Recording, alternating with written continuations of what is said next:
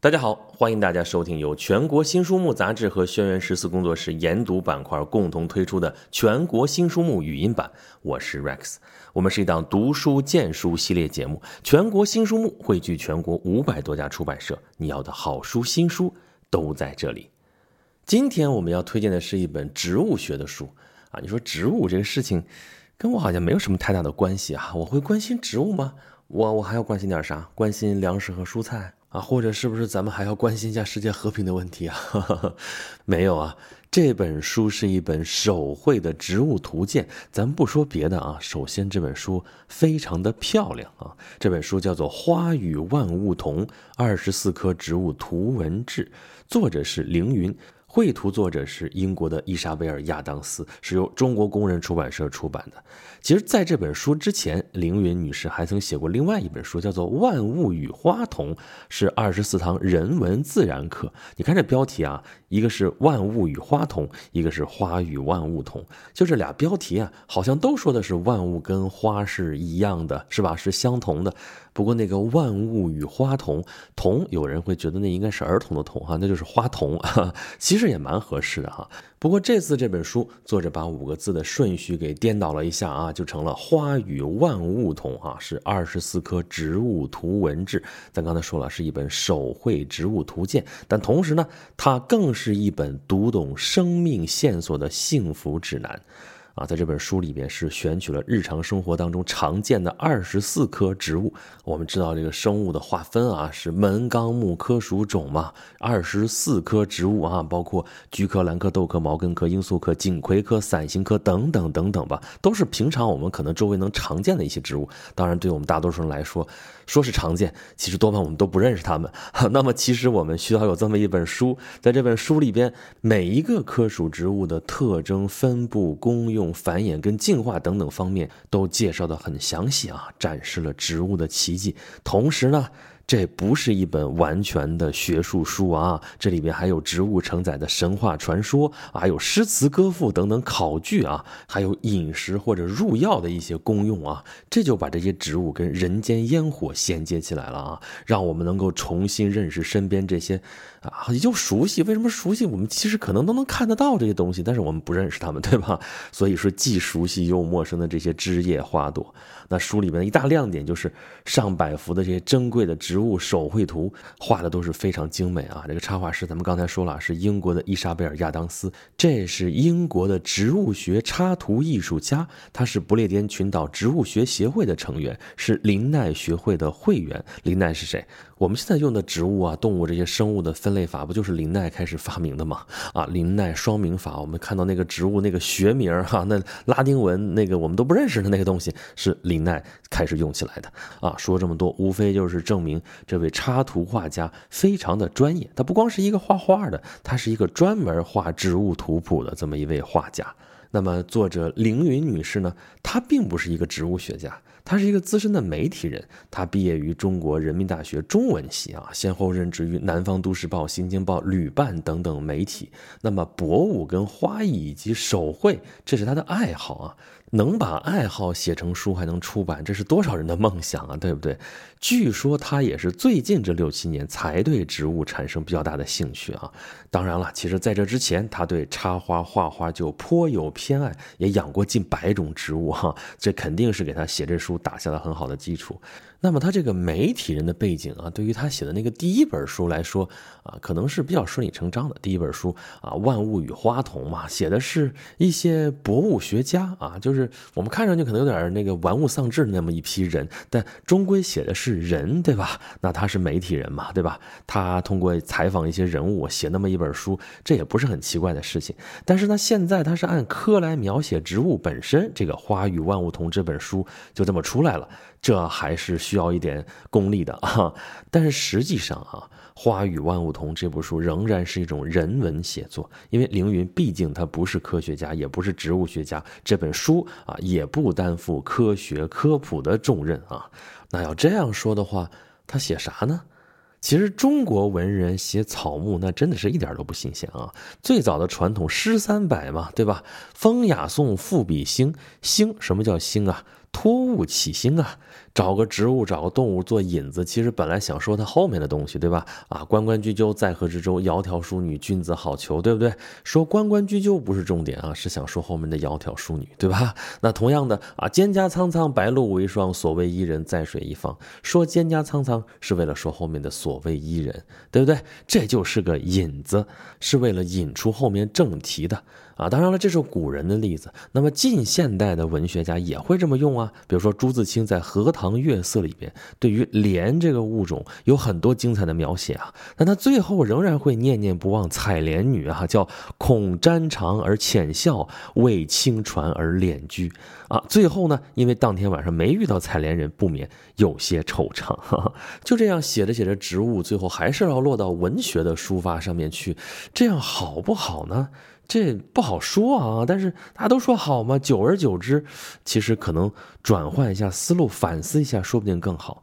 你比如说，作家阿来批评中国古人对自然物的描写不够精细啊，说唐代诗人岑参算是一个例外。岑参写那个幽波罗花，其实就是雪莲嘛，说白山南，赤山北，其间有花人不识，绿茎碧叶好颜色，叶六瓣花就芳。这很细致了吧？非常的准确啊，信息量非常大啊，几乎就把这个花给描摹出来了。但是这个诗写到后面呢，还是得回归到人事上面去啊。吾妾悲阳关道路长，曾不得献于君王。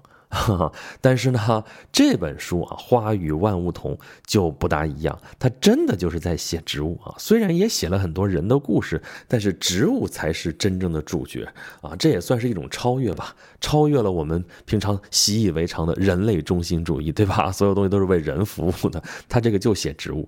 那你看这本书得算是一本博物学的书啊，中国的博物啊。物我不分，这是一种传统。其实不单单是博物啊，几乎所有方面都是这样。就我们中国文人一写，就往往就物我两忘啊，对吧？要不就是主观性特别强啊，怎么怎么样？跟西洋正好反过来，西洋是客观性比较强，但是有点过分客观化了啊。就这个烟火气就少了好多啊，都是冷冰冰的啊，科学啊如何如何。但其实啊。西方或者说其他的地方，想当年也是跟中国这个类似啊，物我不分，就是过度象征化的这种现象也都存在。只不过西方这一支在近代的时候突然就发生了转变，突然就工业革命了嘛，对吧？科学昌明就走向另外一个极端了。其实哪个极端都不好，就是啊，强调它分还是不分啊，是混合好还是截然分开好。都是过于执着了啊！其实两方面都是需要的啊。客观的方面我们也需要啊，这个要好好的把这个植物研究透。主观的方面我们也需要，跟人类的情感、跟人类的生活，毕竟还是联系在一起的。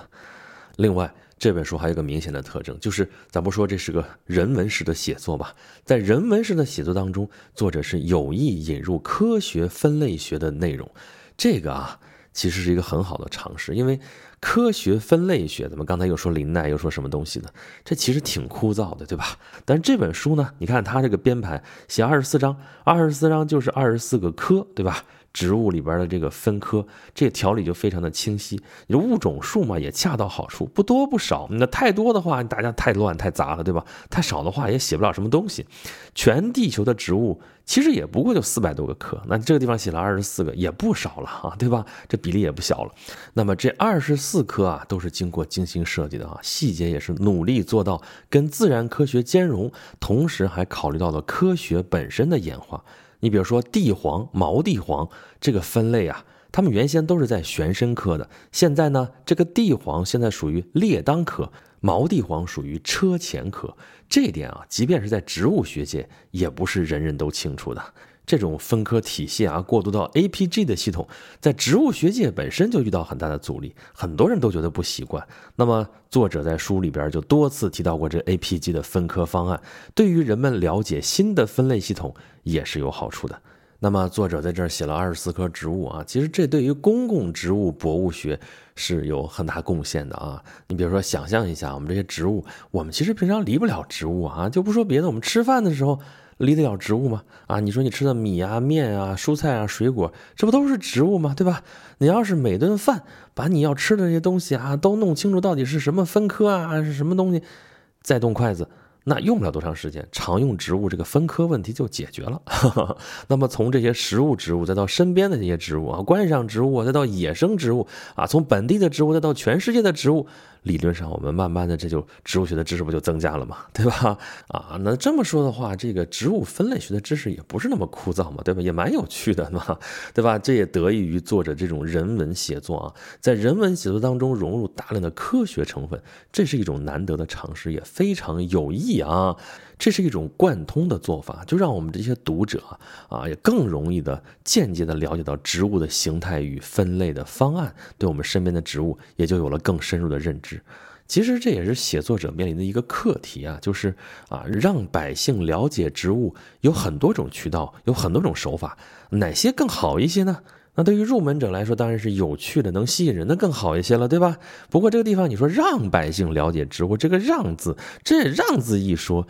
这种居高临下做科普的这个范儿就出来了哈，其实没有必要预设这么一个圈儿啊，圈里圈外要分那么清楚。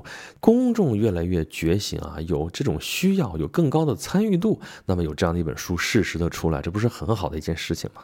其实这本书的出版也表明了一种现象，就是最近有一批非科学界人士出书来描写自然物，特别是其中还有相当一批是女性作者哈，这是非常好的一种现象啊，代表我们社会的一种转型啊，悄悄。的已经发生了。相比较而言啊，在植物和动物当中，女性往往更喜欢植物。对于大自然的理解和感受呢，女性往往比男性更加多元、更加细腻啊，也更加趋向于稳定与和谐。那么，在复兴博物学的这个进程当中啊，这个性别视角还真的是应该特别关注一下。在历史上啊，女性为博物学是做出了重要的贡献，也提供了看世界的独特视角。那么，在现在和将来，她们也一定会继续有优异的表现。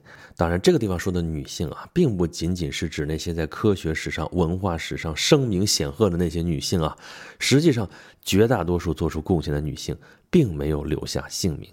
那么现代社会啊，其实还是典型的男性社会啊。但是呢，我们现在应该是鼓励更多的女性发声，更多的写作啊。男性作家创作的时候，也要多想一想，你读者当中有很多女性读者啊，应该从他们角度去想一些问题。那卢梭当年写《植物学通信》的时候，显然就有更多的女性读者嘛。那他为女性所写，为更多女性读者所阅读。那。回过头来说这本书，《花与万物同》，其实植物是有疗愈的功能的。比如说，咱们举个例子，石竹科美丽的瞿麦，它还有个名字叫做抚子啊，抚就是抚摸的抚啊，就是安抚的抚，什么意思呢？抚安也哈啊，就是那个安。首先自己安宁，然后抚摸他者，令世界和平，怎么样？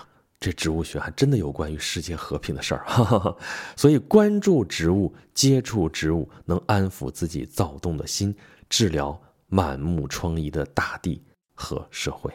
那么，就让我们记住这本书《花与万物同：二十四棵植物图文志》，作者是凌云，插图作者是英国的伊莎贝尔·亚当斯，是由中国工人出版社出版的。感谢大家收听由全国新书目杂志和轩辕十四工作室研读板块共同推出的全国新书目语音版。我是 Rex，我们是一档读书荐书系列节目。全国新书目汇聚全国五百多家出版社，你要的好书新书都在这里。如果大家想要获取更多好书新书的资讯，以及对本节目有什么好的建议和想法，欢迎大家关注微信公众号“全国新书目”，留下您宝贵的反馈。那么这期节目就是这样，咱们。下期再见。